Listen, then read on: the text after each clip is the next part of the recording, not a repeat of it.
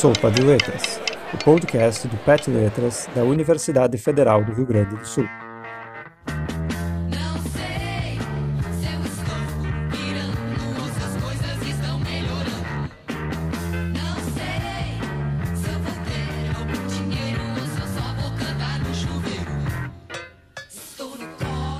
Talvez esses versos que já figuram na abertura de Mamãe Natureza, a primeira música do disco, sejam bastante representativos do momento em que a Rita Lee estava passando quando esse disco foi gravado. Eu não gosto de me aventurar muito por especulações bibliográficas ou fofocas artísticas quando eu vou falar de um disco, mas nesse caso em específico eu acho que é bem interessante falar sobre isso. Celebrinas do Éden é o nome do disco, mas também é o nome de uma dupla de curtíssima duração, formada por Rita Lee junto com Lucia Turnbull, uma guitarrista que merece muito mais reconhecimento do que teve, diga-se de passagem. E ele é marcado pela saída em definitivo da Rita Lee dos Mutantes. Os dois discos que a Rita Lee lançou sob o nome dela antes desse ainda estavam muito conectados com os Mutantes. Na verdade, pode-se dizer que eles eram discos dos Mutantes, porque todos os membros da, da banda estavam envolvidos na produção. Apesar de ter rompido com os Mutantes, a Rita Lee ainda não queria sair em carreira solo, ela estava um pouco perdida. E aí a importância desses dois primeiros versos, porque a Rita Lee diz com todas as letras que não sabe se está pirando ou se as coisas estão melhorando, isso insinua que talvez ela não devesse se sentir feliz ou se sentir com esperançosa, mas ela se sente e ao mesmo tempo ela afirma que ela não sabe se vai ganhar algum dinheiro ou se só vai cantar no chuveiro. E eu acho que não é exagero dizer que nessa época da vida dela, todas essas incertezas eram válidas e quaisquer possibilidades poderiam se abrir à frente dela.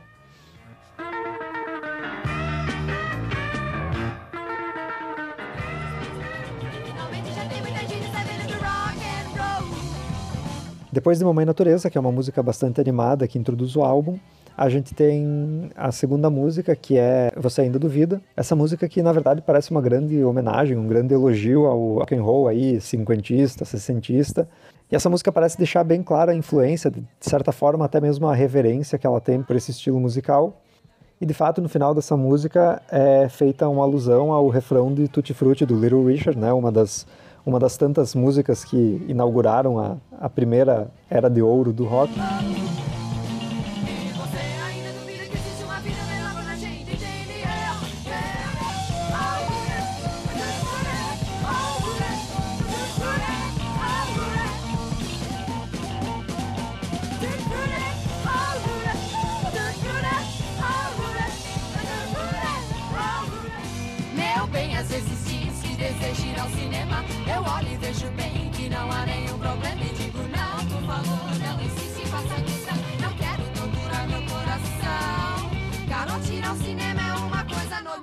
Mas é que eu tenho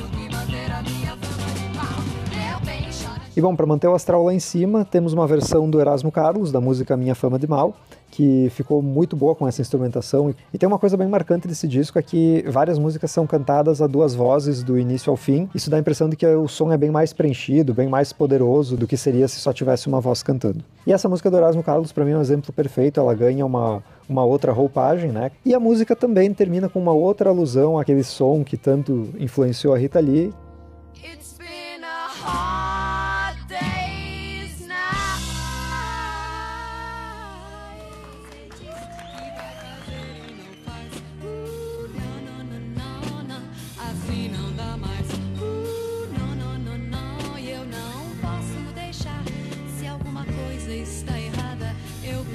A partir da próxima música, que se chama Gente Fina é Outra Coisa, a vibe do disco começa a mudar um pouco. Se antes era tudo animado, tudo para cima, todas as músicas uh, bastante rápidas, bastante com um instrumental bastante marcado e às vezes até pesado para a época, agora a coisa começa a ficar um pouquinho mais introspectiva, embora essa música ainda não seja propriamente introspectiva.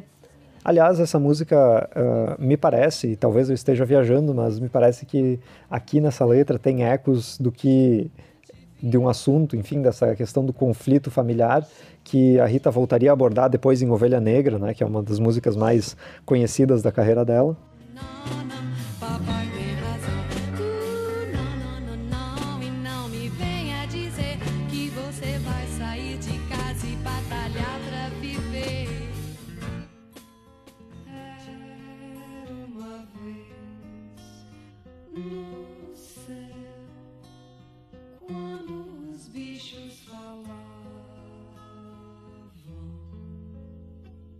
Esse disco parece refletir quase os dois momentos de uma perda ou de uma mudança. Primeiro você tem esse deslumbre, essa ideia de você se ver com várias possibilidades à frente. Enfim, quando você termina um relacionamento, quando você larga um emprego, quando você tem alguma mudança muito grande, me parece que essa primeira empolgação acaba dando lugar para um sentimento um pouco mais introspectivo. Esse sentimento de quando você está processando a mudança, de que em que várias coisas começam a, a, a, aflorar, enfim, coisas que num primeiro momento você não pensou, porque você estava, enfim, animado demais com, a, com as perspectivas positivas dessa mudança.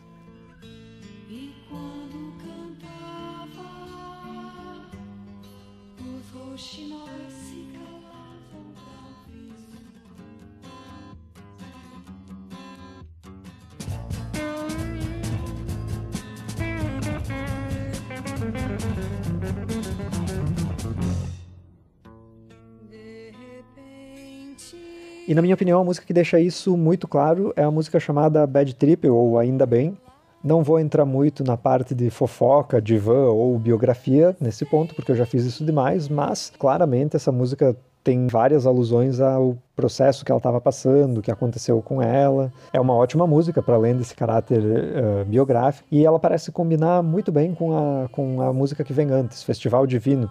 Porque em Festival Divino todo esse aspecto, talvez até mesmo um pouco distanciado da realidade da psicodelia, é completamente evidenciado, e essa música que vem depois, essa Bad Trip, ela parece ser uma queda para a realidade, parece ser o acordar de um sonho de volta para uma realidade que não é tão perfeita.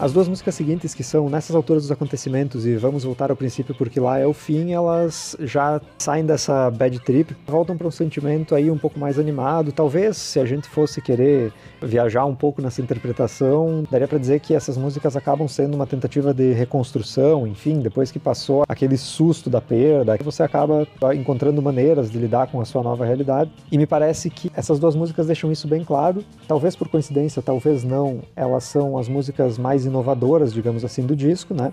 Inclusive na penúltima música, a gente consegue perceber claramente algumas influências do fusion jazz e até mesmo uh, do progressivo, né? Do rock progressivo, que na época ainda era um movimento que nascia e quanto mais no Brasil, né? Estava no seu auge fora do Brasil, mas aqui no Brasil ainda não era uma coisa que era feita com tanta frequência. E ainda assim, nessas duas músicas a gente já consegue perceber um pouco dessa influência uh, no instrumental, na forma como a música é cheia de solos, enfim, de passagens que não são cantadas, né? Em contraste com as outras músicas, que são praticamente todas elas canções, né? E para além das interpretações um pouco esotéricas que eu estou propondo aqui, eu acho que sonoramente essas duas músicas elas conduzem o disco muito bem para o final, porque é justamente aqui que o som começa a ficar um pouco mais complexo. Então a gente passou pela euforia inicial, a gente passou pelo momento um pouco mais melancólico, mais reflexivo, e agora o espírito do disco volta a subir, volta a se colocar uh, de uma maneira um pouco mais positiva, mas de uma outra forma, né? de uma forma uh, quase compulsiva, nervosa, por falta de adjetivo melhor para descrever.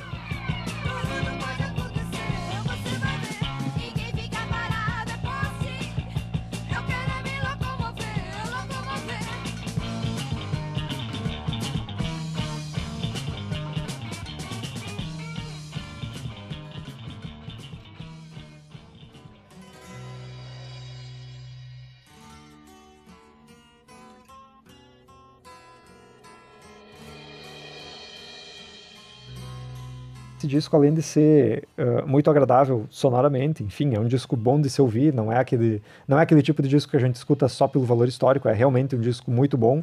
E bom, dentro da, da psicodelia brasileira e do que ela foi nessa época, na minha opinião, esse disco está entre os melhores. É um disco que certamente você não vai se arrepender de ouvir.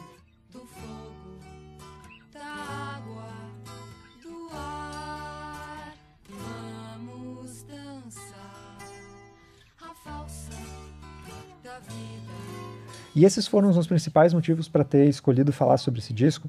Mas, sinceramente, Eu acho que o mais importante não é falar sobre um disco, mas sim falar sobre a Rita Lee, sobre a importância dela, não só como musicista, mas como uma instituição cultural do Brasil e uma figura bastante importante, bastante influente também pela própria subversão dela, né? Aquele visual com os cabelos vermelhos e os óculos escuros e controvérsias que ela teve com a polícia e até de certa forma desafiando sempre essa a moral e os bons costumes, para a gente usar um termo já abatido. Que nem eu disse, escolhi esse disco, tive meus motivos, mas eu acho que sinceramente poderia fazer um baita de um programa sobre qualquer um dos discos da Rita Lee. Eu acho que o mais importante é celebrar a vida e a obra dela como um todo. Enfim, é uma pessoa que nos deixou muito mais cedo do que deveria, né? Mas a obra dela sempre fica. E por mais que a Rita Lee tenha sido muito celebrada em vida, ali ela teve bastante sucesso por toda a vida dela, praticamente, né? Desde, desde os Mutantes e até mais recentemente, por mais que ela não estivesse mais ativa, ela sempre estava na mídia, enfim, sempre sendo comentada, sendo lembrada, seja com os livros que ela lançava, seja com as histórias dela, seja com as polêmicas. E eu acho que a melhor forma de celebrar a vida de um artista é apreciando sua obra. Então, escutem Rita Lee, escutem Celebrinas do Éden, escutem o trabalho dela com Tutti Frutti, escutem os Mutantes, escutem o trabalho solo da Rita Lee. E fica aqui nossa pequena homenagem a essa figura tão peculiar e tão, tão importante na, na cultura do nosso país. Espero ter conseguido atiçar sua curiosidade para conhecer mais a obra da Rita. Vou ficando por aqui, obrigado por terem ouvido e até a próxima.